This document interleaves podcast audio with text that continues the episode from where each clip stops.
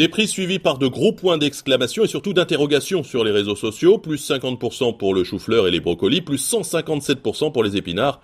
Les légumes d'hiver n'ont jamais été aussi chers. Les fortes précipitations dans les principales régions productrices ont endommagé les récoltes, sans parler de la hausse du prix de l'électricité qui rend la culture sous serre plus chère. Résultat, les plaintes se multiplient sur les applis, Rengwe, c'est hors de prix, certains disent qu'ils ne peuvent plus se permettre de manger des légumes. Une inflation surveillée comme le lait de soja sur le feu par le ministère chinois de l'Agriculture qui s'est engagé à lutter contre la spéculation et à assurer une stabilité de l'approvisionnement des marchés, de peur que les consommateurs ne se rabattent sur les protéines, contribuant à la hausse des prix des œufs et de la viande de porc. Et oui, construction, services, industrie, fonctionnariat, dans tous ces secteurs, c'est-à-dire les secteurs dominants de l'économie nationale, les salaires n'augmentent que d'un à 3%, soit bien en dessous que l'inflation.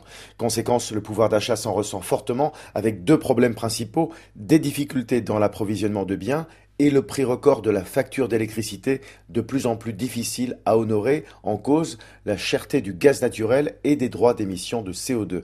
La situation est si grave que le chef du gouvernement, Pedro Sanchez, a promis de compenser les choses par des aides publiques et la baisse de certains impôts. Mais pendant ce temps, la colère monte. Oui, en effet, hein, il suffit de se rendre au supermarché pour constater la différence. Le prix des produits de consommation courante a explosé. Une personne me confiait récemment que, faute de pouvoir acheter des bouteilles d'huile pour cuisiner, beaucoup de ménages se rendent désormais au marché avec un petit bocal à remplir partiellement. Et pas question de déménager, le prix des loyers a lui aussi augmenté de manière drastique.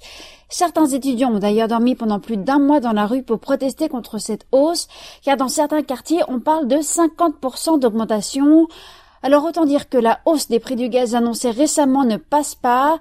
Beaucoup de ménages se demandent encore comment ils vont réussir à passer l'hiver. Dans les campagnes, certaines familles renoncent à envoyer leurs enfants à l'école faute de pouvoir payer les frais de scolarité qui s'élèvent à 75 centièmes d'euros.